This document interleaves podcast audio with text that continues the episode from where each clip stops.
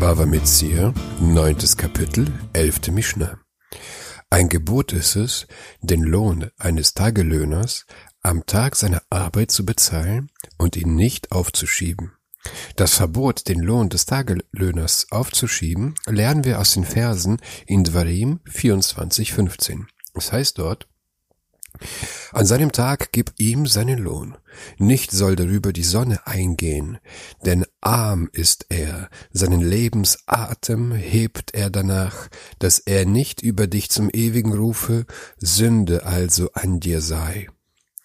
Ich muss dem Tagelöhner an dem Tag seiner Arbeit bezahlen. Nicht soll darüber die Sonne eingehen, velotovo Allah verschimmisch. Das bedeutet, vor Sonnenuntergang muss ich den Lohn bezahlen.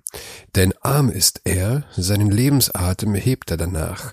Ve'elav hu noseh et nefasho. Der Tagelöhner braucht Geld, um sich Nahrung zu kaufen. Er arbeitet um sein Überleben und setzt alles auf eine Karte. Durch die Arbeit riskiert er sein Leben. Statt zu betteln, arbeitet er in der Hoffnung, das Geld zu erhalten. Diese Hoffnung drückt die Torah mit den Worten aus, seinen Lebensatem hebt er nach dem Lohn. Der Vers endet, Vaya vecha chet, Sünde also an dir sei.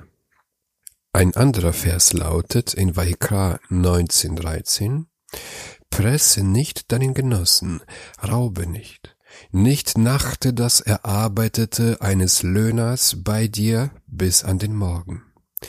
Dieser Vers sagt mir, dass ich den Lohn des Tagelöhners nicht bis zum Morgen aufbewahren darf.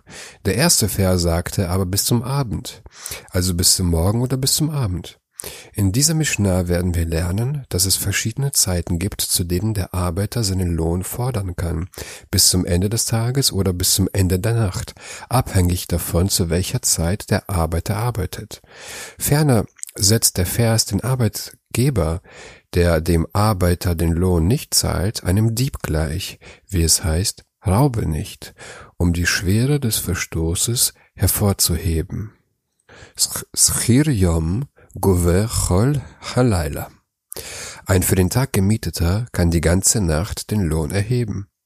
Ein Tagelöhner, der während des Tages arbeitet und am Abend seine Arbeit beendet, kann die ganze Nacht den Lohn fordern. Bezahlt der Arbeitgeber bis zum nächsten Morgen nicht den Arbeitslohn, übertritt er das Verbot der Torah. Den Lohn eines Tagelöhners sollst du nicht bis zum nächsten Morgen zurückbehalten.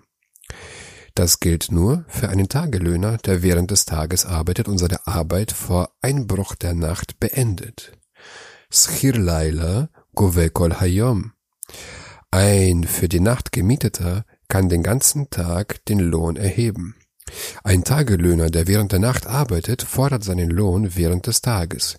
Bezahlt der Arbeitgeber ihm nicht den Lohn, übertritt er das Verbot, am Tag sollst du ihm seinen Lohn geben, und die Sonne soll darüber nicht untergehen.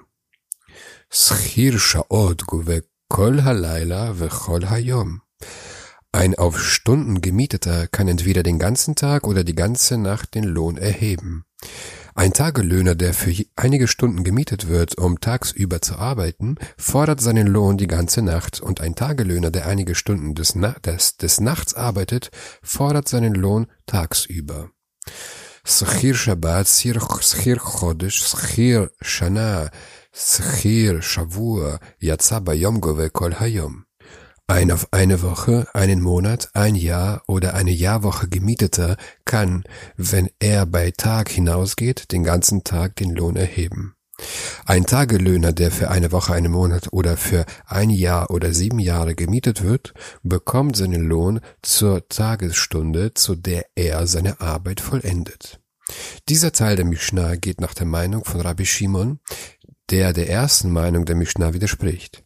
Beendet der Arbeiter seine Arbeit am Tag, kann er den ganzen Tag seinen Lohn fordern. Geht er bei Nacht heraus, so kann er die ganze Nacht und den ganzen Tag den Lohn erheben. Beendet der Arbeiter seine Arbeit in der Nacht, kann er seinen Lohn des, des Nachts und des Tags fordern.